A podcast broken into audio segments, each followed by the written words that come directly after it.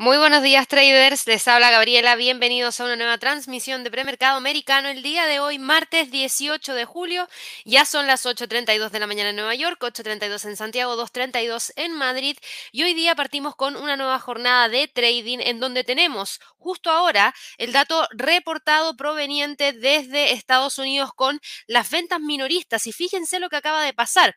Ventas minoristas para el mes de junio que cayeron de 0,5% a 0,2% por debajo de lo que el mercado estaba esperando y ventas minoristas subyacentes también correspondientes para el mes de junio que cayeron de 0,3 a 0,2%, una caída que no esperaba el mercado, el mercado esperaba una publicación de 0,3%, así que aquí tuvimos datos que vienen a reforzar un poco el hecho de que estemos viendo que haya menor gasto y por lo mismo menor presión en los precios de los bienes y servicios que nosotros estamos consumiendo a diario, lo que ayuda en este caso a que la inflación en Estados Unidos haya desacelerado con el ritmo que desaceleró en la última publicación y también relaja un poco esa presión que estaba sintiendo la Fed respecto a continuar con mayores alzas de tasas de interés. De hecho, en este momento estamos viendo que prácticamente no hay movimiento dentro del Standard Poor's. Si nos vamos a un gráfico de cinco minutos, la noticia ha pasado un poco, yo diría que desapercibida. En gráficos de cinco minutos miramos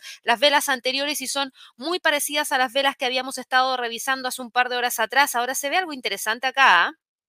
Yo prestaría mucha atención en este gráfico de 5 minutos a estos niveles. Miren, ahí está empezando a reaccionar y hay una pendiente bajista que hasta el momento se mantiene. Tenemos las tres medias móviles en el gráfico de 5 minutos por sobre el precio. Los 4.519 habría que estar monitoreándolos un poquito más de cerca, a ver si es que se logran mantener o llega hacia los, bueno, está rompiendo justo ahora, a ver si llega a los 4.517. Pero hay presión hacia la baja que se está sintiendo justamente ahora. Recién el mercado está internalizando esta información. Ahora, acá Acabamos de hablar respecto a este dato, pero quiero que por favor se fijen en lo siguiente. Yo hablé recién del dato, voy a ponerlo así mejor, yo recién hablé del dato relacionado a esto, ¿cierto? Pero por favor, quiero que vayan y miren este dato. ¿Por qué está marcado en verde? Porque el dato anteriormente se había reportado en 0,3% y después de la revisión el dato era mayor y eso no es bueno. Entonces, si miramos el dato de las subyacentes, pasó lo mismo. Antes era 0,1 y ahora quedó en 0,3. Por ende, estos datos de 0,2 podrían ser mayores cuando se dé la revisión al próximo mes. Sí, porque ya vimos que el mes pasado se nos entregó un dato y finalmente después de revisarlo la cifra había sido mayor de lo que se había publicado. Entonces el mercado también reacciona un poquitito en relación a eso y por eso tenemos los movimientos que estamos teniendo ahora. Pero insisto, no son movimientos grandes, no estamos viendo un gran cambio dentro del comportamiento. De hecho, fíjense, el Standard Poor's que estaba quebrando ha tratado de corregir y quedarse sobre los 4.519 y esto es porque lo estoy viendo en un gráfico de 5 minutos. Si nos vamos a un gráfico de 5 minutos de el Dow Jones, vamos a ver un movimiento también interesante, pero nada espectacular porque fíjense acá lo que tuvimos a las 7.35. Podemos decir que era más o menos similar. Ahora, en gráficos de 5 minutos, por favor, presten atención a lo que se nos está entregando como soporte. Aquí tenemos un nivel de soporte bastante importante en gráficos de 5 minutos con una pequeña pendiente que va hacia el alza, que ha tratado de respetar súper bien. Algunos que quieran hacer trading intradía o scalping, aquí tienen niveles interesantes que están monitoreando muy de cerca, líneas de tendencias bajistas, zonas que nos permiten encontrar niveles de soporte. Yo los seguiría porque hay movimiento ahora en gráficos de 5 minutos. Para el Nasdaq, el Nasdaq sí que tuvo un retroceso mayor y fuera de la norma que habíamos estado viendo por lo menos desde el día de hoy a las 4 de la mañana, porque sí que tuvo un impacto mucho mayor las ventas minoristas dentro del el Nasdaq que hoy día están cayendo, cayó alrededor de 0,08% después de la noticia. Ahora, similar al resto, no se ha generado una ruptura tan relevante de un nivel de soporte en torno a los 15.688 en el gráfico de 5 minutos, pero aquí hay que prestar atención a la línea de tendencia bajista que tenemos acá Fíjense que tenemos las medias móviles y estamos próximos a potencialmente ver una ruptura de la media móvil de 50 a la de 100 y por consecuencia después podría llegar el rompimiento de la media móvil de 200. Así que ojo con el soporte, ojo con estas formaciones técnicas. Creo que se podrían aprovechar hoy día si a ustedes les gusta el trading intradía porque eh, hay niveles que hasta el momento se mantienen, pero recién, recién estamos viendo el comienzo de la jornada de trading. Todavía ni siquiera abre la bolsa en Estados Unidos. Por ende, dejar esto dentro de esta mañana para poder ver algún tipo de entrada, ya sea por rupturas del soporte rupturas de las líneas de tendencias bajistas, sería bastante interesante. Ahora, volvamos al gráfico diario. Y en el gráfico diario, bueno, déjenme volver al de 5 minutos porque después de haber entregado esto yo voy a tener que eliminarlo porque si no me ensucia el gráfico de día. Ahora sí. Esto es lo que está pasando en el diario.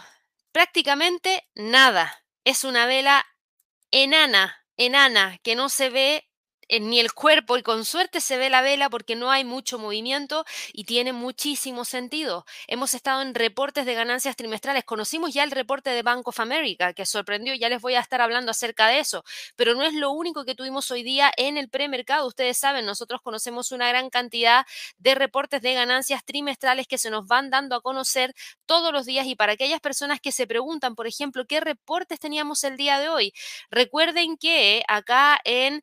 Eh, Em, Yahoo Finance encuentran el calendario de earnings y se los comparto de inmediato para que lo puedan tener ahí a través del chat y lo puedan aprovechar y utilizar. Em, hoy día hay 190 194 empresas que van a estar entregando su reporte de ganancia trimestral, algunas premercado, otras tras el cierre, aquí están todas listadas y lo que yo sí tengo claro es que dentro de esta lista que tenemos acá, Hoy día teníamos a Bank of America en el premercado y teníamos a Morgan Stanley en el premercado como destacadas. No es el día más relevante en cuanto a reportes de ganancias trimestrales. Mañana es el día más relevante. Mañana tenemos a Goldman Sachs, a International Business Machine, más conocida como IBM, a Netflix y a Tesla. Por ende, claramente mañana el mercado va a estar muy especulativo respecto a lo que podría estar reportando IBM, Netflix y Tesla al cierre de la bolsa y probablemente tengamos movimientos bastante fuertes, sobre todo en el caso del Nasdaq, que tiene una composición que contiene a estas tres acciones, cada una de ellas con un peso bastante significativo. Así que yo creo que ahí hay que estar siguiéndolo muy de cerca y por eso el mercado hoy día no está con tanto movimiento y no está teniendo tanta volatilidad porque se está preparando para tener los datos de por un lado, indicador de actividad industrial y producción industrial dentro de los próximos 36 minutos para Estados Unidos. Y también se está preparando para mañana conocer nuevos datos, permisos de construcción, inicios de construcción en Estados Unidos junto con esta batería de reportes de ganancias trimestrales que ya empiezan a ser mucho más relevantes y puede que en algunos casos incluso sobrepase la importancia que nos trae el calendario económico. Así que eso es lo que ha estado pasando. Ahora, si miramos lo que ha ocurrido en el mercado de las criptos, hay un, sentimiento mixto porque tenemos al Bitcoin y Ethereum cayendo, pero Ripple subiendo 2,50%. Ya los vamos a revisar en detalle. El dólar index hoy día tiene una caída que ha logrado recuperar tras el dato de ventas minoristas, porque hasta hace un par de minutos atrás venía con una caída mucho mayor que ese 0% o 0,01% de caída que estábamos viendo ahora. No, la caída era bastante fuerte, estaba buscando el rompimiento de esos 99,50 para ver si lograba llegar hacia esos 99,14. Se está quedando ahí. Em, han logrado respirar después de los datos de las ventas minoristas que yo les acabo de mencionar y eso ha generado también algunos pequeños movimientos dentro del el euro dólar, la libra dólar. Por otro lado, tenemos acá al petróleo que está con movimientos hacia el alza, no está queriendo romper los 74. Ayer con Javier, de hecho Javier ayer destacó en lluvia de trades al petróleo, al WTI, y yo le comentaba que claro, los 74 se veían súper firmes porque teníamos una media móvil de 100, ese nivel psicológico, una R1 en términos mensuales y una línea de tendencia alcista, o sea, cuatro razones lo suficientemente potentes como para poder dejar al precio contenido un poquitito y soportando ese nivel para ver si logra despegar. Si lo llega a quebrar, también le comentaba que consideraba que era una señal bastante importante de que el precio incluso podría buscar la media móvil de 50 periodos. Ahí lo vamos a estar siguiendo de cerca, pero hay movimientos dentro de todo el mercado, incluso dentro del trigo. ¿Se acuerdan que ayer hablamos acerca del trigo? y hablamos acerca de este activo porque había mucho tema relacionado a los futuros del trigo. Habíamos visto caídas por parte de los futuros del trigo, caídas por parte de los futuros del maíz, porque em, habíamos conocido que Rusia le puso fin a su participación en el acuerdo que le permite a Ucrania exportar sus cosechas a través del Mar Negro. El acuerdo, igual, hay muchos que, consideran que todavía podría renovarse. Rusia ha amenazado muchas veces con abandonarlo en el pasado. Rusia declaró que consideraría la posibilidad de, reincorporarse al pacto si diera resultados concretos en sus demandas. Así que el mercado hoy día se está moviendo a partir de esto mismo porque em, es un tema importante. Estamos hablando de principalmente un acuerdo que nos permita a todos nosotros poder continuar teniendo la cantidad de trigo que se tiene en este momento. Hay algunos que especulan con que el acuerdo va a llegar, toman posiciones después de las caídas que se habían visto el día de ayer y el precio en este momento se mantiene contenido entre los 6.30 y los 666. Así que bueno, de esto y de muchísimo más voy a estar hablando el día de hoy porque tenemos también algunas acciones destacadas con movimientos importantes, por ejemplo, el Bank of New York Melón, tenemos a PNC Financial, tenemos a Verizon y ATT, tenemos también a Novartis, a Pinterest y a la línea de cruceros Norwegian Cruise Line. Así que vamos a estar revisando todo eso durante este live de premercado americano. Para todas aquellas personas que nos están viendo por primera vez, los dejo invitadísimos a que se suscriban al canal. Recuerden darle clic a la campanita de notificaciones y ojalá que nos regalen muchísimos likes. Recuerden que si se suscriben al canal van a poder acceder al chat, chat en el cual están todos ustedes con, con comentando, conversando, haciendo preguntas y yo voy a tratar de acelerar hoy día, porque ayer no me quedó mucho tiempo para responder preguntas y hoy día sí que quiero responder preguntas, así que recuerden que yo las reviso por orden de llegada en la mayoría de los casos, así que ojalá que las puedan ir haciendo llegar desde ya. Y también les quiero recordar que tenemos el webinar de Fibonacci en 360 grados que lo van a encontrar destacado y fijado en el chat y también en la descripción de este video los enlaces van directamente a esta página que yo les estoy mostrando ahora. Es un webinar gratuito que yo voy a hacer el 2 de agosto a las 2 de la tarde hora de Nueva York. El tiempo pasa volando, así que no crean que no va a llegar rápido porque a medida que vamos avanzando cada vez nos queda menos tiempo para poder eh, llevarlo a cabo y ¿Por qué vamos a hablar de Fibonacci? Porque ahí les voy a enseñar cómo poder trazar los retrocesos y las extensiones, algo que me han pedido bastante, pero ustedes saben, hay algunos videos tutoriales que tenemos en nuestro canal de YouTube y quizás no quedó tan claro en esa oportunidad, por ende voy a volver a enseñar la relevancia del Fibonacci y por supuesto cómo trazarlo. Y también les voy a enseñar un uso avanzado del Fibonacci a través de los arcos, a través de los canales y a través de los fans de Fibonacci para que ustedes evalúen si es que les gustaría incorporarlo o no dentro de la forma en la cual realizan análisis o quizás incorporarlo dentro de alguna estrategia de trading. Así que no se lo pierdan. Si no pueden estar ese día y a esa hora, por favor, no importa, regístrense igual para que de esa manera nosotros les podamos hacer llegar la grabación una vez que yo emita ese webinar. Sea como sea, regístrense para que puedan acceder al contenido. Dicho eso, ahora sí me voy de inmediato a revisar lo que ha estado pasando dentro del mercado. Y quiero que veamos lo que ha ocurrido con el Hang Seng. ¿Se acuerdan que ayer partimos con el Hang Seng con un movimiento importante hacia el alza? No tenemos fundamentales provenientes desde China en plena sesión de Asia, para nada. El día de ayer fue festivo en Hong Kong. Hoy día se entregó la tasa de desempleo y quedó en un 2,9%, lo que es un desempleo bajo.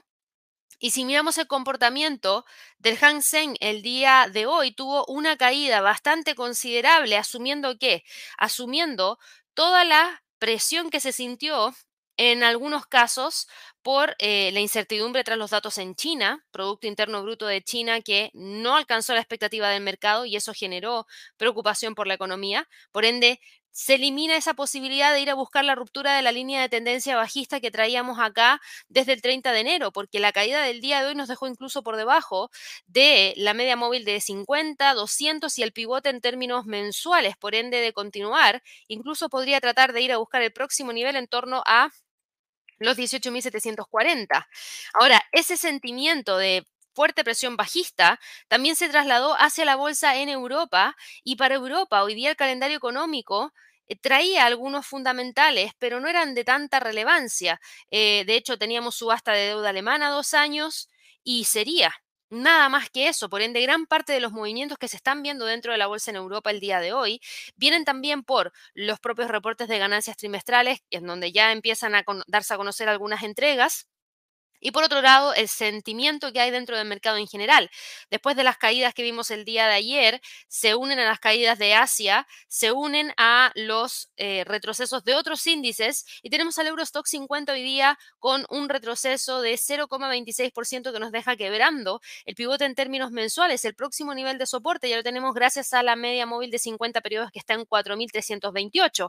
Claramente aquí lo que estamos viendo es un comportamiento de un estilo como el siguiente. Hemos visto movimientos hacia la baja, hacia el alza, la baja, al alza, y ha tratado de mantenerse dentro del rango y la pregunta es si llega de nuevo al extremo o se detiene antes para poder moverse de esta forma. Yo no lo veo saliendo de ahí, todavía existe una gran cantidad de incertidumbre que tenemos que manejar. El precio está operando entre dos niveles de una extensión de Fibonacci y además ya ha sido claro en dejarnos marcadísimo un nivel de resistencia con unos cinco toques en ese nivel ya estamos hablando de los 4.415. Por ende, no le va a ser fácil quebrar esa zona y va a requerir de una mayor cantidad de fundamentales que validen que el precio tiene que despegar. Ahora, si yo ajusto, por ejemplo, la, uh, la línea de tendencia alcista, iba a decir, acá está, a este mínimo, y la tomamos con los mínimos que teníamos acá, todavía existe tendencia hacia el alza, claro que sí, pero el precio aquí nos está diciendo no estoy teniendo la fuerza como para poder despegar, así que eso es lo que hay que estar operando. Cuando el mercado esté en rango, hay que operar en rango, básicamente. El DAX alemán Hoy día cae 0,14%, sigue manteniéndose firme sobre el nivel psicológico de los 16.000. No creo que vaya a salir de ahí por la hora, por los fundamentales. Yo creo que va a quedarse tranquilito y quizás cerrando entre esos 16.100 y los 16.000 puntos. El IBEX de España cae 0,53%. Está tratando de ir a buscar el próximo nivel de soporte que está en torno a los 9.334. De continuar con la caída, podría ir a buscar esa línea de tendencia hacia el alza. El CAC 40, el principal índice de Francia, muy similar al Eurostock 50 ahora, no tiene cinco toques en la resistencia, de hecho el que está más enrangado por lejos es el Eurostock 50, para el resto no tenemos una zona tan clara como la que tenemos para ese índice, pero igual aquí en el CAC 40 ya tenemos dos toques arriba, dos toques abajo, podemos hablar de un rango y en este momento el precio está quebrando la media móvil de 50, la media móvil de 100 y el pivote en términos mensuales, por ende de ahí podría continuar con la caída para ir a buscar el próximo nivel en torno a la zona de los 7250 7200 como próximos niveles más relevantes. El FTSE del Reino Unido retrocede el día de hoy levemente 0,20% y se queda en el nivel de soporte 1 en términos mensuales en los 7400 puntos. Todo este sentimiento de caída dentro de la bolsa de Asia, de caídas dentro de la bolsa en Europa, se trasladan hacia la bolsa en Estados Unidos. Y si ustedes se fijan acá, lo vamos a ver de inmediato, tenemos al precio aquí quedándose todavía firme. ¿Con qué? Con una línea de tendencia alcista en donde el precio ya nos confirmó que se queda sobre el último nivel del retroceso de Fibonacci. Estos niveles de soporte ya están obsoletos y ahora tenemos que fijarnos netamente en lo que el precio podría estar haciendo ya para más adelante. Esos siete perdón, 4.497, prácticamente 4.500, están por acá. Yo voy a quitar el Fibonacci por lo mismo, para que no nos ponga tanto ruido dentro de la gráfica. Y voy a trazar una línea horizontal en los 4.500 puntos que va a ser el nuevo soporte que actualmente mantiene. Llevamos una, dos, esta sería la tercera jornada en la cual el precio logra quedarse sobre esa zona. ¿De que viene empujando hacia arriba? Viene. ¿Se ve un pequeño agotamiento? Claro que sí, pero yo creo que ese agotamiento viene más que nada por dar a conocer lo que podrían ser los próximos reportes de ganancia trimestral. Por ende, el mercado está a la espera de tener una actualización en ese sentido, de continuar. El próximo nivel de resistencia estaría en 4.550. Después de eso tenemos otro nivel en torno a los 4.600 600, después de eso tenemos el siguiente nivel en torno a los 4.720 y después de eso tenemos los 4.818, que son niveles que se alcanzaron y que fueron históricos para el Standard Poor's en enero del 2022. Ahora, como hay especulación de que no deberíamos tener más de un alza para el resto del año por parte de la Fed, y aquí estoy hablando de las tasas de interés, el mercado está tomando esa información y la está dejando ya descontada del mercado. De hecho, con Javier ayer hablamos y Javier me decía, a mí me sorprende que haya una gran probabilidad de ver un alza de tasas de interés en la próxima reunión si los datos han mostrado que quizás no es necesaria un alza más? Y dice los 97,3% sorprende.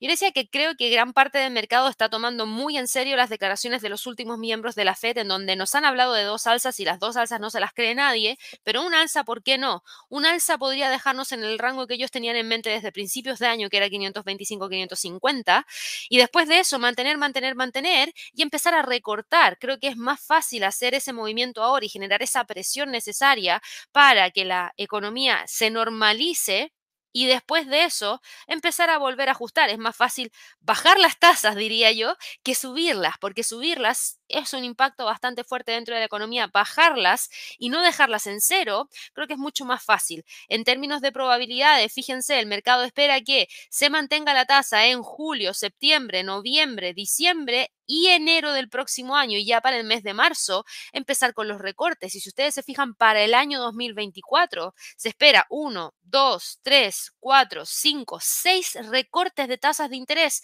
para dejarnos en un rango de 375 a 400.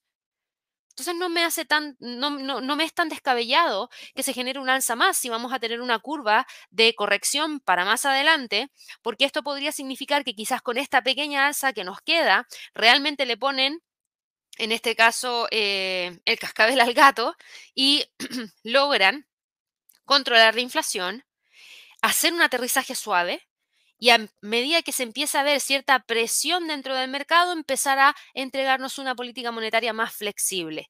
Cualquiera sea el caso, creo que es muy bueno en el sentido de que con un dólar un poco más bajo en cuanto a presión alcista, permite a las economías emergentes tener un poquito más de espacio para poder también recuperar parte de todo el terreno que han perdido. Gran parte de los problemas que han tenido que enfrentar las economías emergentes, países como por ejemplo de Latinoamérica, ha sido un tipo de cambio súper alto y en algunos casos se ha logrado frenar ese movimiento. Por otro lado, tenemos a China, que está con problemas y eso no ayuda a que estas economías emergentes logren acelerar, porque lo que se esperaba que demandara China no se está demandando, porque China está desacelerada. Con todos los estímulos que se le están entregando a la economía, puede que llegue a un punto en el cual tengamos una política monetaria ya no restrictiva para Estados Unidos y una economía china que empieza a crecer. Y ese sería el mejor escenario para los países emergentes para poder empezar a retomar un ritmo de actividad mucho más acelerado que el que se ha venido trayendo en el último tiempo. ¿Por qué? Porque recibirían la demanda de todos los de todas las materias primas que le exportan a China, por ende, eso significaría mucho dinamismo dentro de la economía y al mismo tiempo caída en el precio del dólar, que podría ayudar a que su divisa vuelva a levantar un poco y con eso las importaciones que se generan puedan ser menos costosas para los países. Recordemos que una gran, una gran cantidad de los países emergentes generan mucha importación de los productos que ofrecen a diario.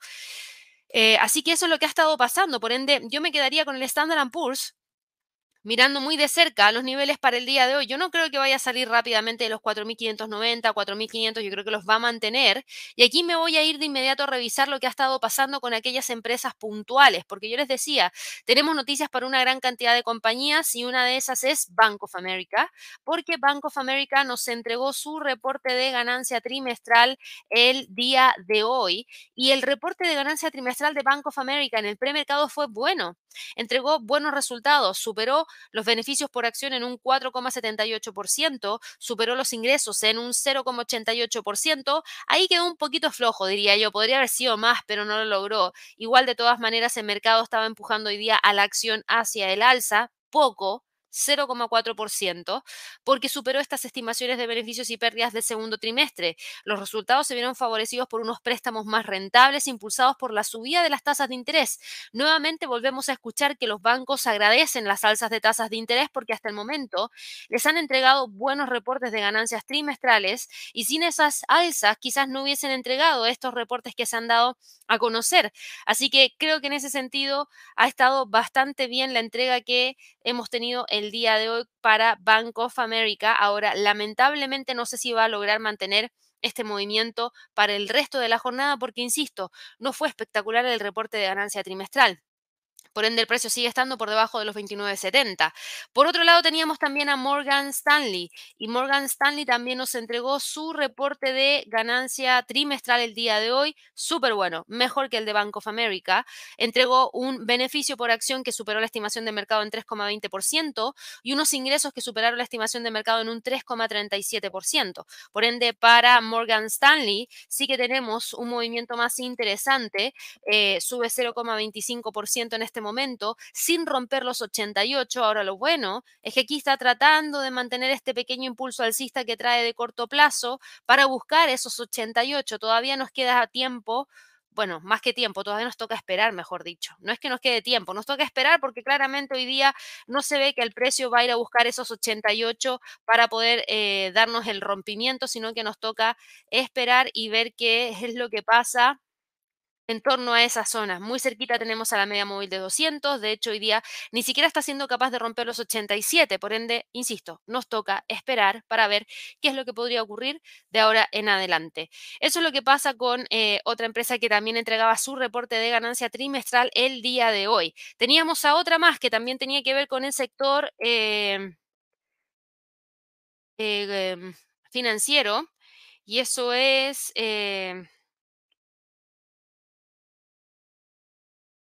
DNI Melón. Ahí está, a ver si lo encuentro. Se me olvidó el ticker de la acción. Vamos a buscarlo así. Bank of New York. Ahí está. es que es más largo, BK.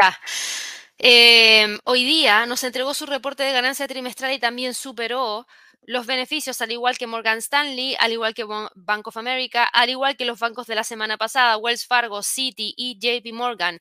Superó el beneficio por acción en un 6,46% y los ingresos en un 1,89%. Por ende, eh, en ese sentido, ha logrado tener buenos, eh, buenos resultados porque se benefició del impacto de la subida de las tasas de interés. Ahora, no está rompiendo los 43.50, se sigue quedando metido acá dentro de la zona. No fue suficiente para PNI Melón para ir a buscar los 45 dólares por eh, barril. Tenemos por otro lado a PNC Financial. PNC Financial.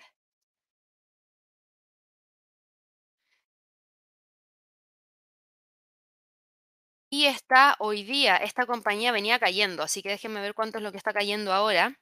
PNC Financial cae 2,76%. Y aquí muchos se preguntarán qué pasó. Bueno, si se fijan, las acciones hoy día están con esta caída porque registró unos ingresos trimestrales por debajo de lo que el mercado esperaba. A pesar de que los beneficios superaron las previsiones, tanto los depósitos como los ingresos netos por intereses cayeron en PNC, lo que no se esperaba, porque para eso todo el resto de los otros bancos habían entregado buenos resultados a partir de ingresos por intereses y no fue el caso de PNC. Así que eso genera un poquito de preocupación y ahora mismo está empujando la acción hacia la baja este 2,76%. Por ende, aquí podemos decir que esta resistencia en torno a los 130 no se quiebra. Tenemos una línea de tendencia hacia el alza que es esta de acá que sigue completamente vigente y de continuar con la caída, el próximo nivel de soporte lo tendríamos ya en torno a los 122. Eso es lo que ha pasado para PNC Financial. En cuanto a, a ATT y Verizon, y aquí Vamos a verlo de inmediato porque esta acción venía con una caída ATT súper fuerte el día de ayer y hoy día estamos con movimientos eh, interesantes porque ATT venía con movimientos hacia el alza. Entonces, denme un segundo que se los menciono de inmediato. Sí, sube 0,70%, cotiza en 13,62. Ayer se veía que no quería buscar los 13,39 ya prácticamente al cierre. Sí había logrado romper los 13,60, mucha presión bajista y hoy día le está dando un respiro, sube 0,74%, al igual que Verizon. Verizon está ganando alrededor de un 1% en las operaciones previas a la apertura de la bolsa en Estados Unidos. ATT ayer alcanzó su nivel más bajo desde el año 1993. Verizon, por otro lado, lo vamos a ver acá de inmediato, el día de ayer el día de ayer Verizon Communications alcanzó el nivel más bajo visto desde el año 2010. Y muchos se han visto preocupados por las posibles responsabilidades derivadas de los kilómetros de cables recubiertos de plomo que se extienden por Estados Unidos. No es menor. Eso es lo que ha estado presionando a la baja a ambas compañías y en este caso, claro, se le da un respiro de las caídas a ambas y ahora es la pregunta, ok, ¿este respiro dura o no dura? Porque en el caso de Verizon, si logra continuar con la caída y rompe los 31, el precio podría llegar incluso a buscar los 24 o 25 dólares por acción.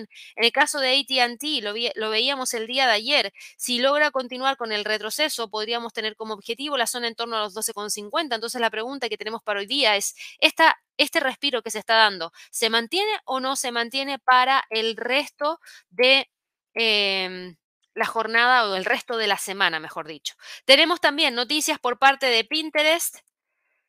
Pinterest el día de hoy está con un movimiento de alza de 3,3%. Vamos a confirmar si sigue todavía con esa alza. Sí, 3,57%. De hecho, mejor de lo que teníamos hasta hace un par de minutos atrás.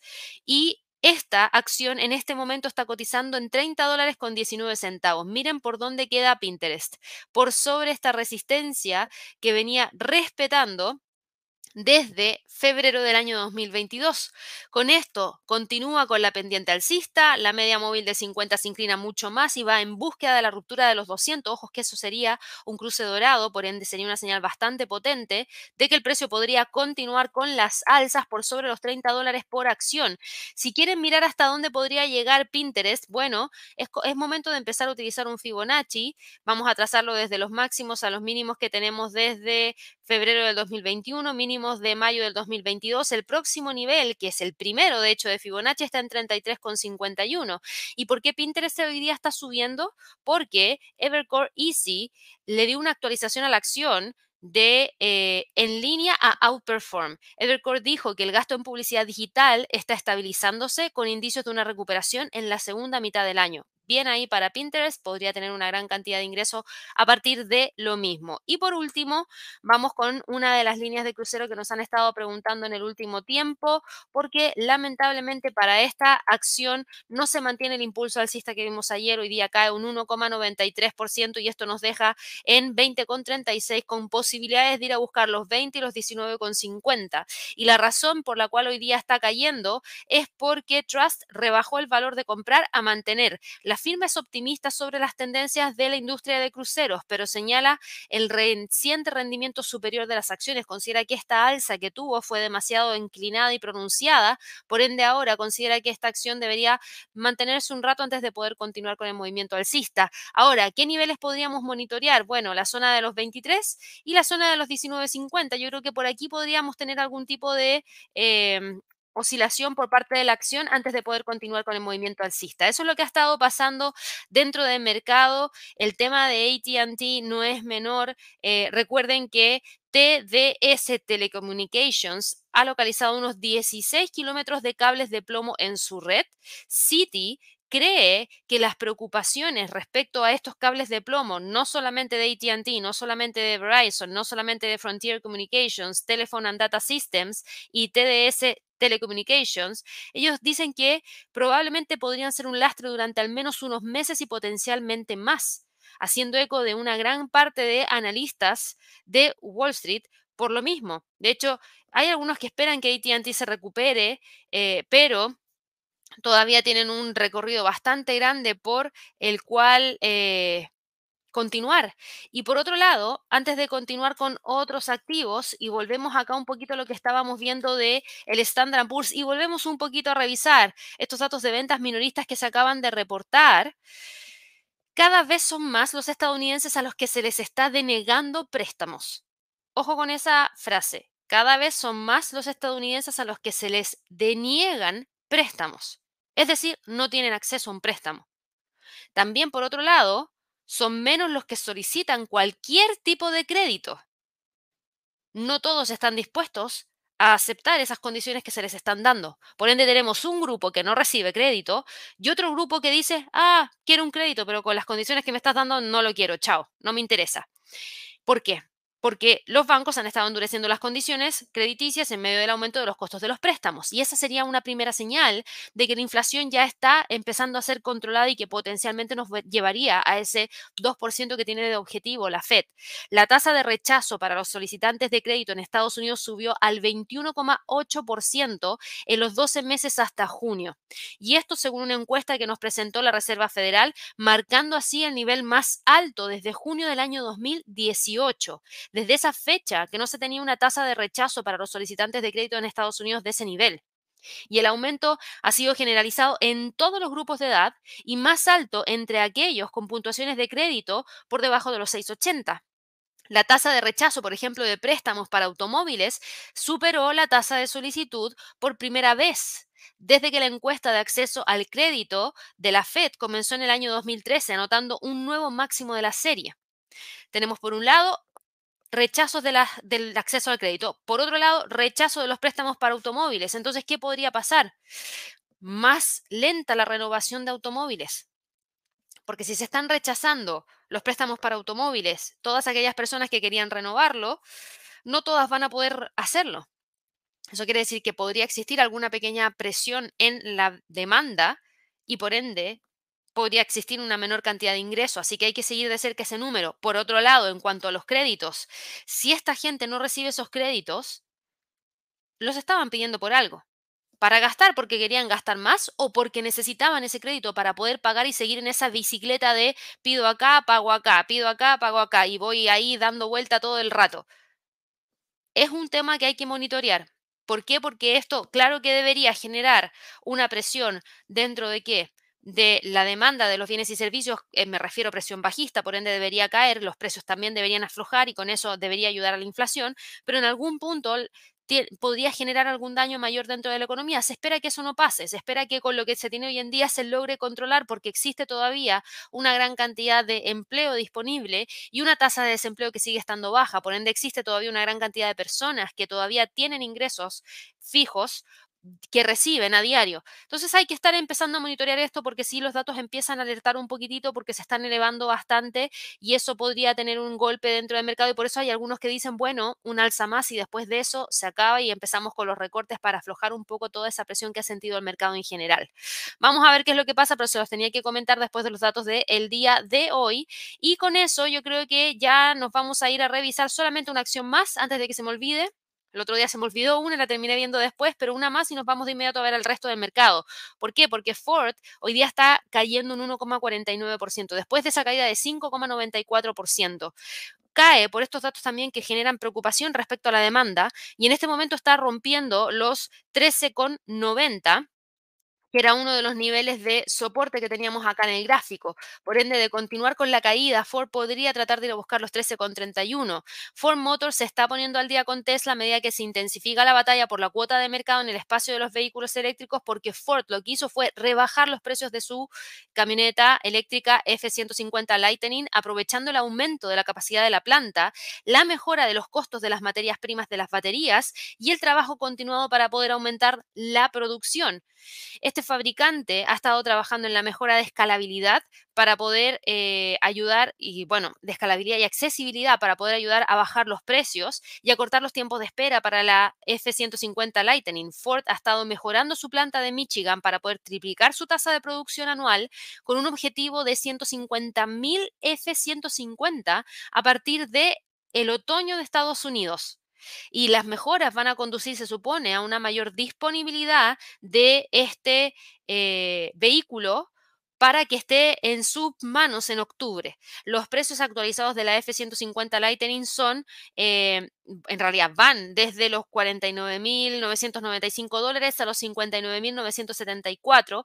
Ya también generó algunos ajustes para otros modelos dentro de la F-150. La venta de la F-150 ha sido un poquito lenta, ha estado afectada por problemas relacionados con la batería. Los últimos recortes de precios de Ford se producen apenas un par de días después de que Tesla anunciara el, que el Cybertruck había salido de la cadena de montaje. Por ende, claro, Ford está escuchando, está mirando para el lado y dice, Tesla está metiendo ruido ahora con su Cybertruck. Rivian está muy bien también. Por ende, yo tengo que entrar aquí a competir directamente con mi F-150 Lightning y por lo mismo eh, se generó este tipo de respuesta. De hecho, también hemos visto que ante la creciente competencia, Ford también ha rebajado los precios, por ejemplo, del SUV eléctrico Mustang Match E hasta en 6 mil dólares, lo que no es menor. Así que todo eso preocupa porque hay algunos que dicen, bueno, ¿y cuánto va a ser el margen entonces que nos va a terminar reportando Ford después de todos estos recortes de tasas y si se tiene menos acceso a los préstamos de los vehículos? Entonces, ¿qué tanta demanda podría existir? Y ahí es donde se genera este conflicto y esta presión bajista por parte de la acción.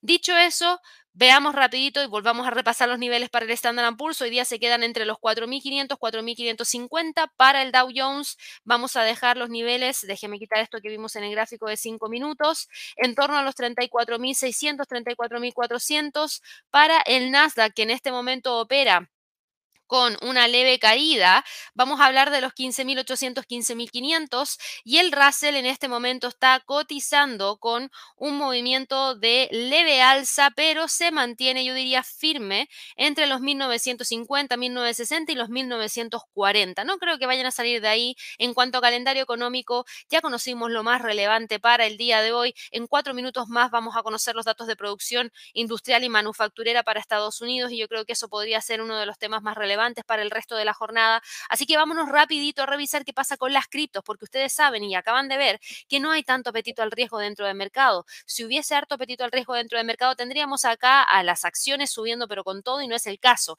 Por ende, el Bitcoin lamentablemente deja de empujar hacia arriba y hoy día cae un 1,17%. Ahora todavía no me preocupa porque sigue operando entre los 29.500 y los 32.000.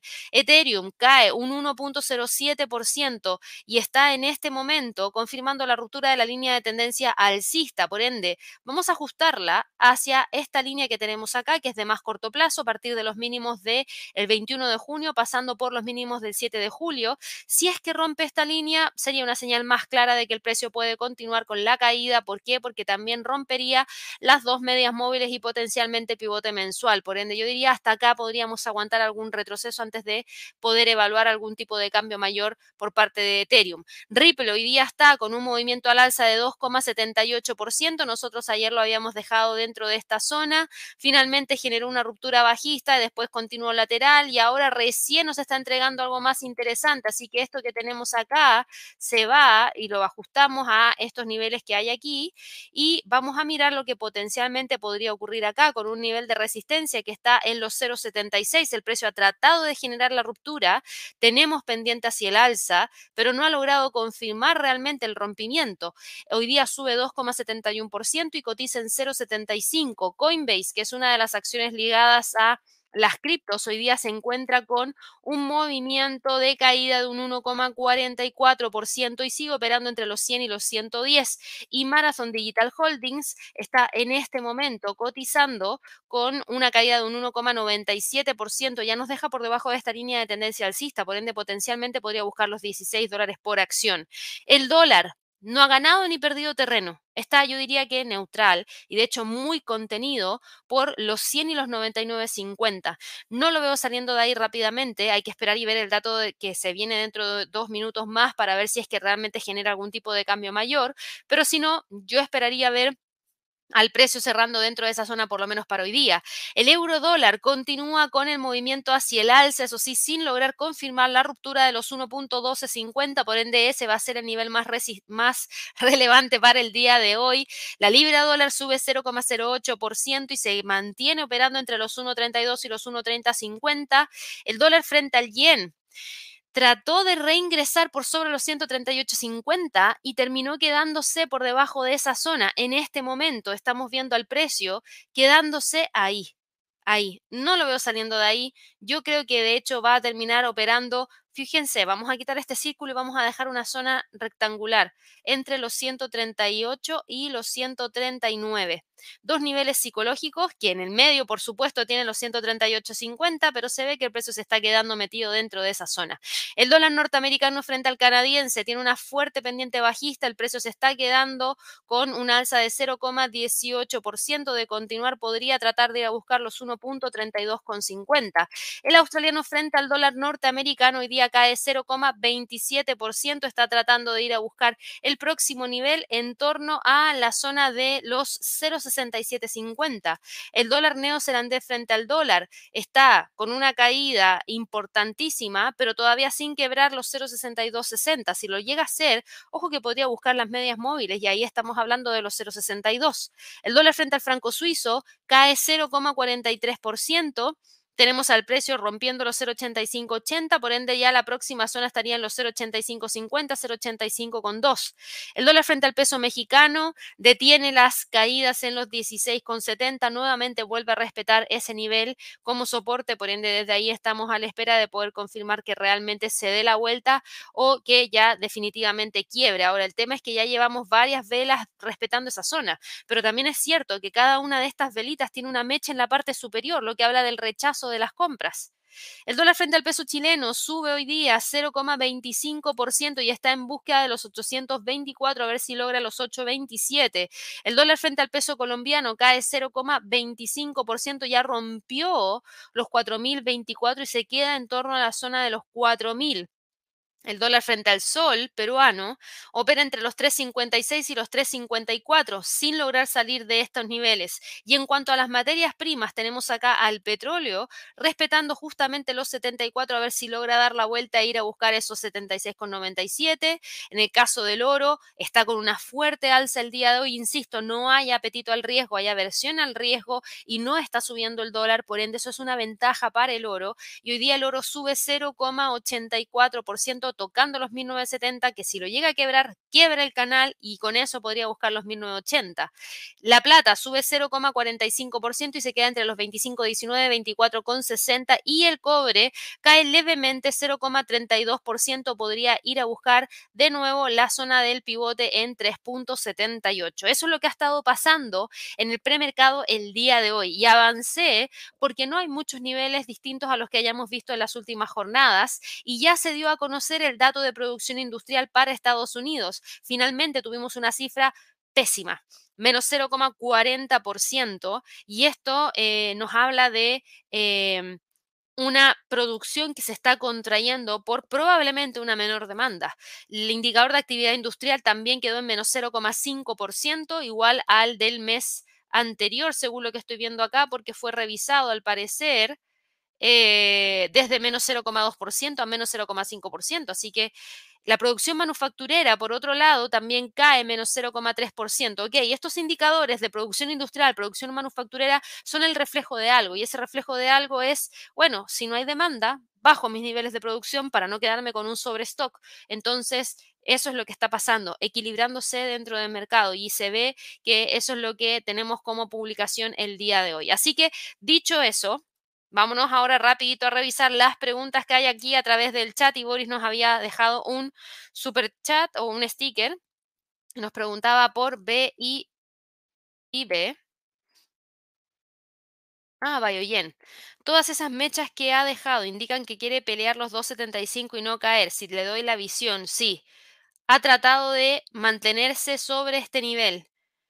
Eh, todas las mechas que mencionas tú todas estas velitas que tienes acá, si tú te fijas, en la mayoría de los casos, aquí en por lo menos en las últimas dos, ya tienes velas doji que te dicen bastante, pero a la vez nada. ¿Por qué? Porque hablan de incertidumbre e indecisión respecto hacia dónde debería moverse el precio. Aquí hay un tema que no es menor respecto al, a Biogen, y yo sé que lo has estado siguiendo muy de cerca, eh, pero justo el otro día leí algo respecto a que eh, bueno, para quienes no lo saben, Biogen tiene un medicamento para el Alzheimer, que ya tuvo la aprobación de la FDA, por ende muchos, al ser el primero, uno de los primeros, eh, debería haber generado un gran movimiento hacia el alza.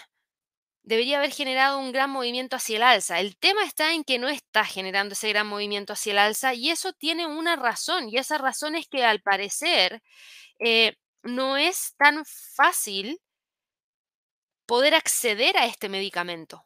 Por ende, la cantidad de demanda no podría explotar de la noche a la mañana. Creo que por ahí va el tema. Algo así estuve leyendo la semana pasada em, respecto a por qué Biogen no había generado ese gran movimiento hacia alza que todo el mundo esperaba después de esta aprobación. Ahora lo bueno es que esta línea de tendencia bajista, si uno la ve, ya empezó a quebrarla. Me hubiese gustado que las velas fueran con más fuerza, eso sí.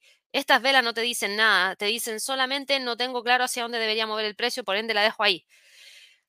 Yo creo que va a estar más tiempo operando entre los 2.83 y esa zona, voy a agrandar aquí un poquito el gráfico para que se vea mejor, 2.83 y los 2.74 antes de poder confirmar algún tipo de salida mayor. Yo seguiría eso de cerca. 83 y 274 como nivel psicológico, dejémoslo cerrado para que no se nos olvide, porque no la veo saliendo de ahí. Fíjate que, claro, tienes los 276 como sólido freno, pero igual tienes una pendiente bajista en los máximos. Entonces, me queda la duda si realmente va a poder o no va a poder despegar. Y el tema tiene que ver con eso que yo mencionaba, que hay muchas dudas respecto a los costos y al acceso. Entonces, hay que ver. Si se logra sobrellevar eso, sería una buena opción, pero hasta el momento por eso no ha logrado despegar. Vamos ahora con otra pregunta. Vamos aquí con la pregunta de eh, José. Me preguntaba acá, José, voy a revisar solamente un activo, así que voy a tomar el primero que me mandaste, Novavax, que hoy día está con un movimiento de voy a tomar solo uno porque hay muchas personas que están con preguntas, así que voy a tratar de ir avanzando y, voy a responder solamente una por persona. Eh, Novavax hoy día cae 0,37%, está en 8,13%. Todavía tiene tendencia alcista. Todavía está sobre las dos medias móviles. El próximo nivel de soporte estaría en 8. Eh, el tema es que Novavax le ha costado un montón romper los 10 y no lo veo haciendo ese rompimiento, por lo menos no ahora. Fíjate la fuerza con la cual ha estado cayendo las últimas velas. De hecho, veo más probable que vaya a buscar la media móvil que ir a buscar esos 10. Vamos acá con otra preguntita. Jan Fes, ya hablamos acerca de la plata. Valentín, me preguntabas por MS y Bank of America. Ya revisamos a Morgan Stanley y Bank of America. Leo, ya hablamos acerca de Ford. Marco, me preguntabas acá por Apple. A ver en qué está Apple el día de hoy. Apple hoy día está, a ver, ayer cerró con un alza de un 1,73%. Llegó a esos 194 una vez más cae 0,13%, es un pequeño respiro, está en 193,74. ¿Esto quiere decir que puede dar la vuelta y buscar la ruptura? Sí, mientras mantenga la línea de tendencia alcista. De hecho, aquí hay varias cosas que están obsoletas dentro del gráfico y que ni siquiera estamos utilizando. Eh, yo veo que aquí tienes algo interesante porque en este momento el precio no ha logrado salir de acá, prácticamente entre no los 190, sino que entre los 188 y los 194. Ya llevamos desde el día 28 de junio con el precio oscilando dentro de estos dos niveles, así que yo estaría a la espera del rompimiento para poder eh, confirmar que tiene la fuerza para ir a buscar esos 200 dólares por acción. No se ve hoy día porque hoy día, insisto, está con una caída de 0,11%. Diego, ya hablamos del dólar index. Eh, vamos aquí con la pregunta de Vanessa. ¿Podrías revisar a Tough Works Holdings? A ver.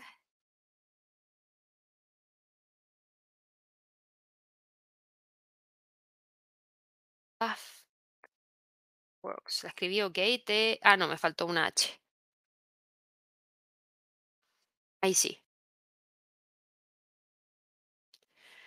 Y dame un segundito que hoy día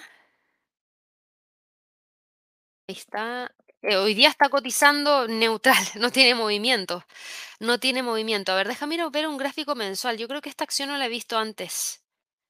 Salió la bolsa septiembre del 2021. No la verdad es que desconozco qué está haciendo esta compañía, cuál es su giro, lo desconozco completamente. Así que me voy a fijar solamente en análisis técnico. Y para análisis técnico tengo los 8 y los 6, tendencia bajista que quebró. Y claro, se ve que está intentando buscar mantener este impulso hacia el alza que trae acá. Pero le está costando. Los 8 no lo ha logrado quebrar y si tú te fijas hoy día, al, eh, al estar operando sin movimiento en el premercado, te deja exactamente igual que ayer con posibilidades de respetar la media móvil de cine y tratar de ahí de levantar, pero los 8 le está costando y le está costando bastante porque desde junio que no logra generar ese rompimiento de la resistencia. Vamos aquí con otra pregunta de Luis. Gabriela, tengo posiciones largas con el SPY. Me preocupa la reacción del mercado al alza de la tasa. ¿Será que liquido antes de la noticia y entro después? Buena pregunta, Luis. Eso, insisto, siempre lo tienen que ver antes de ingresar con una operación. ¿Por qué van a cerrar una operación si es que no estaba dentro de la programación de la operación? Ahora, en cuanto al alza de la tasa, yo te diría que ya está descontadísimo del mercado porque ya llevamos semanas con una probabilidad de ver un alza de tasas de 25 puntos base. Por ende, yo no la tomaría tanto en consideración. Más me preocuparían los reportes de ganancias trimestrales, que si los reportes no llegasen a entregarnos buenos resultados, claro que podrías tener un respiro de los movimientos alcistas que está teniendo el SPY.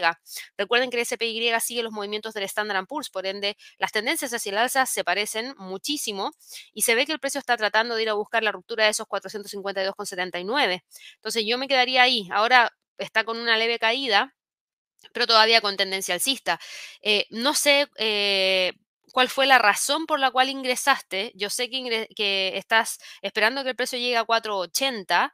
Em, yo no sé cuál fue la razón por la cual ingresaste ni cuáles fueron las justificaciones, pero si fue por el hecho de que tenía tendencia alcista, yo todavía no veo ninguna razón por la cual habría que cerrar esa operación.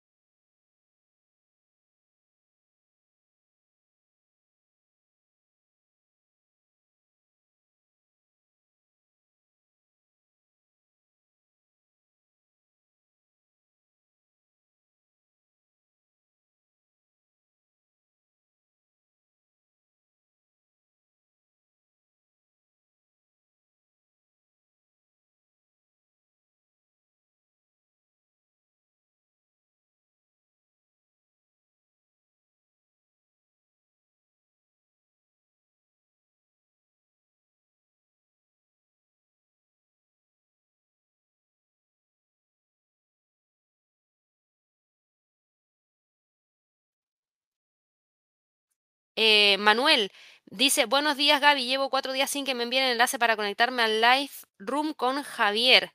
Pregunta, ¿tienes ahí alguna sesión de trial?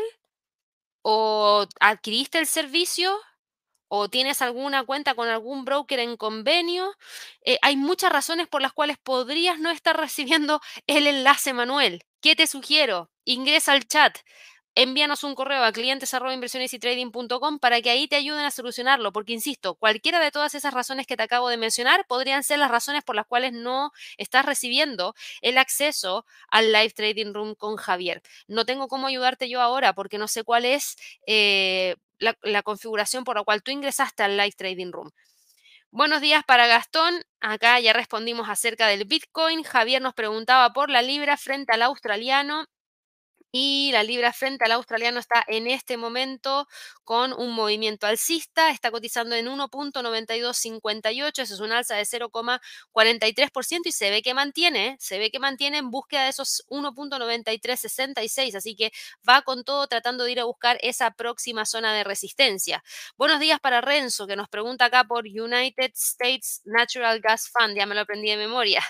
Eh, United States Natural Gas Fund está en este momento con un alza de 2,52%, lo que se agradece, porque eso nos deja en 6,94, quiere decir que el precio Ayer rompió la línea de la media móvil de 50 periodos, pero hoy día vuelve a quedar sobre ella, por ende podríamos decir que es un falso rompimiento. Esto, saquémoslo de acá porque no tiene nada que ver y yo sí seguiría de cerca esta línea de tendencia bajista porque hasta el momento sigue completamente vigente. Lo ideal es que se posicione sobre esta zona para poder hablar de algún tipo de impulso mayor para el gas natural.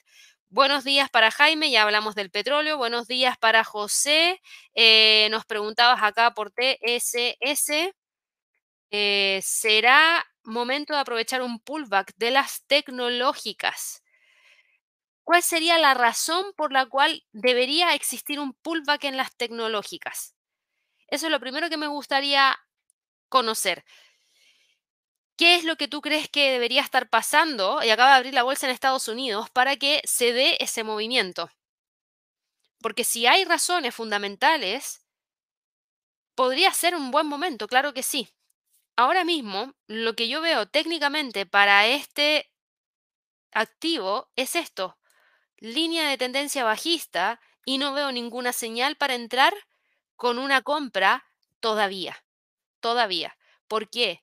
Porque está súper bajista. Entonces entrar ahora Sí, podrías tener un movimiento pequeño hacia el alza, pero hasta los 13,55, pero estás yendo en contra de la tendencia. Uno de los principios básicos del trading es tratar de ir siempre a favor de la tendencia. Entonces, más que estar evaluando el pullback, yo quizás estaría evaluando, si es que espero un pullback, cuál sería mi próxima entrada en venta, dado que tenemos una tendencia hacia la baja tan marcada desde por lo menos mayo de este año. Si yo miro hacia atrás, la tendencia bajista viene desde mucho antes, incluso desde los niveles que se, bueno, incluso desde las medias móviles o desde los máximos que tuvimos en enero del año 2023. Entonces, ese sería mi comentario respecto a el Direction Technology Bear 3 por Shares. Vamos acá con otra pregunta. Evangelina nos preguntaba por TNA. Eh, de Small Cap Bull, eh, está hoy día con un movimiento hacia el alza porque ya abrió la bolsa en Estados Unidos.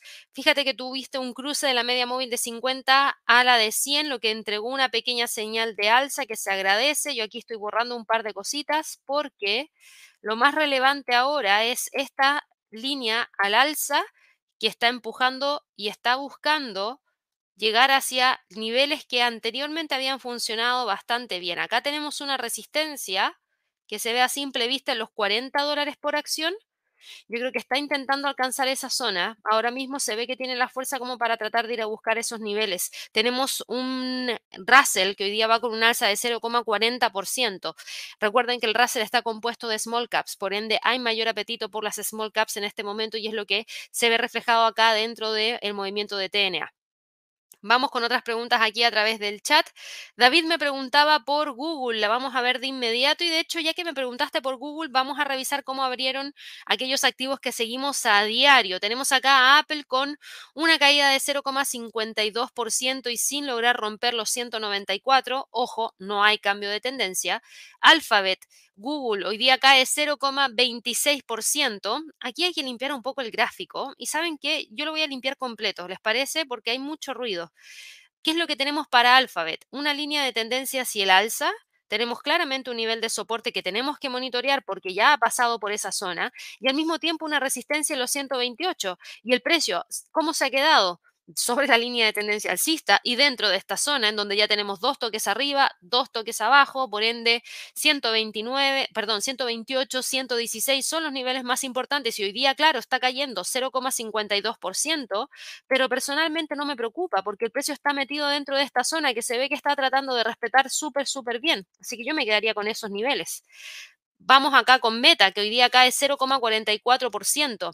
Se está quedando por debajo de los 315,36. Sigue con tendencia alcista. Hay varios niveles que también aquí ya empezaron a estar obsoletos para Meta y está respetando el último nivel del retroceso de un Fibonacci, que no es menor. Es del Fibonacci que ha tenido desde los máximos en septiembre del 2021 a los mínimos que tuvimos en su momento durante noviembre del 2022. Y si ustedes se fijan, ahora estamos con una pendiente súper marcada hacia el alza, pero al precio sin justificación como para poder continuar. Y esto tiene que ver con que se aproximan los reportes de ganancias trimestrales de Meta el 26 de julio, la próxima semana. La próxima semana, el 26 de julio, va a estar, pero, uff, de impacto. Decisión de política monetaria y una gran cantidad de empresas entregándonos sus reportes de ganancias trimestrales.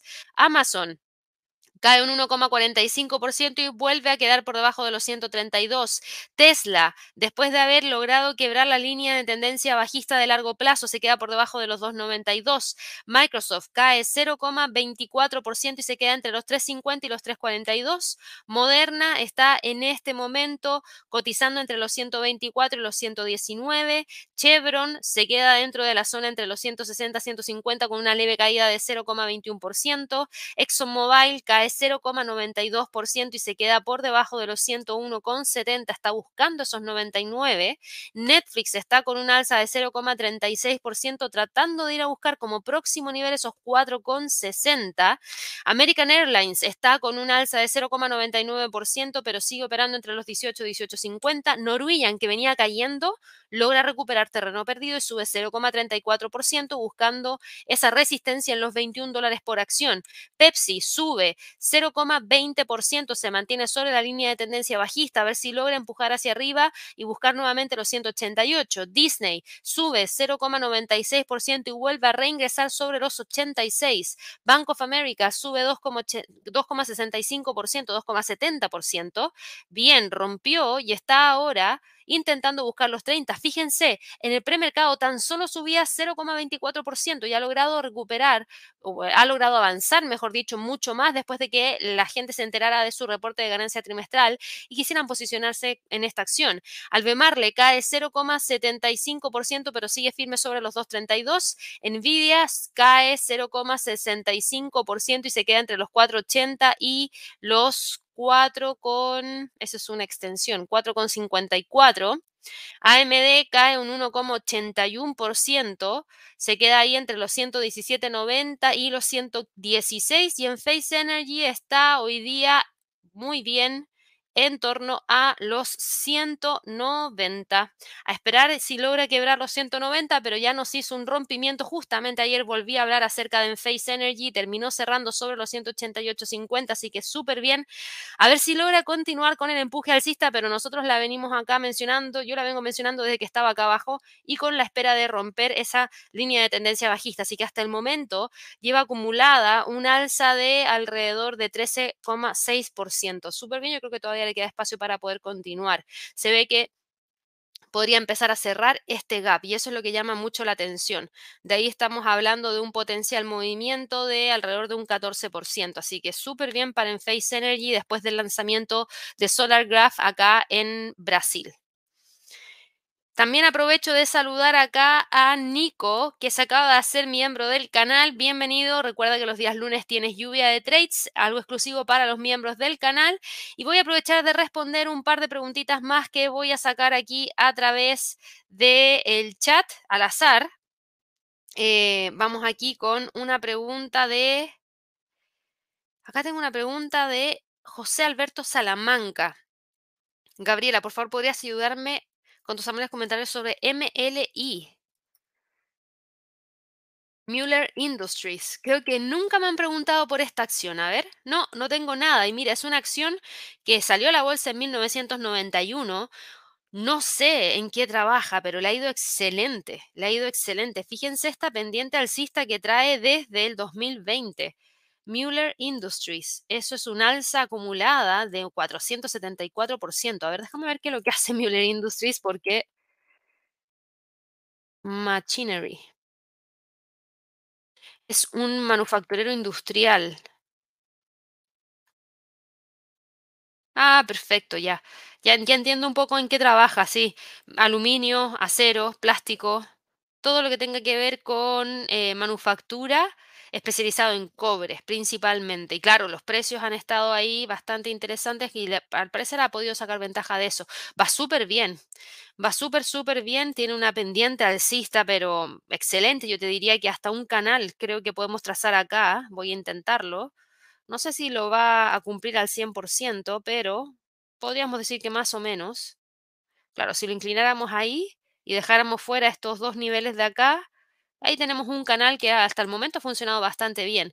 El nivel de resistencia actual está en 90. Estamos hablando acá de un activo que, por favor, vuelvan a ver el gráfico mensual. Este es un activo que está generando máximos históricos. Por ende, lo ideal es trazar alguna extensión de Fibonacci o mirar algunos pivotes de más largo plazo. Si trazamos esta extensión de Fibonacci, por ejemplo, eh, y de hecho, hagámoslo con el último antes de los niveles que se están alcanzando ahora. Ahí sí. Fíjense, el próximo nivel de resistencia después de los 90 los tendríamos en 91.33, luego hay un 92.50 donde tenemos una R1 en términos mensuales y luego de eso unos 94. Se ve que tiene la fuerza para poder continuar José. ¿eh? hay un canal alcista súper limpio, al precio sin dudas de continuar con el alza, así que muy buena pregunta la del día de hoy. No lo había visto nunca y a veces creo que sorprende súper bien para revisar activos que tienen fuerza en tendencias. Vamos aquí con otras preguntas. Eh, acá tenemos a Pamela que me preguntaba por la libra frente al franco suizo. Y la libra frente al franco suizo está en 1.12,23. Acá hay una línea de tendencia que va hacia el alza que se quebró, rompió las tres medias móviles, Pamela, así que con esto, ojo, porque el precio acá tiene niveles de soporte que ya ha ido a buscar en el pasado, y yo diría que sí, que está buscando esos niveles. Mira, si tomas un Fibonacci desde el mínimo al máximo, el precio ya rompió el 50% del retroceso del Fibonacci, por ende el próximo soporte te queda en 1.12, y si llega a quebrar este nivel, podría continuar con la caída hacia la próxima zona. Y ahí estamos hablando de los 1.1140, 1.1077, así que ojo con eso. Eh, vamos aquí. Muchas gracias a Mago por el eh, sticker o super chat.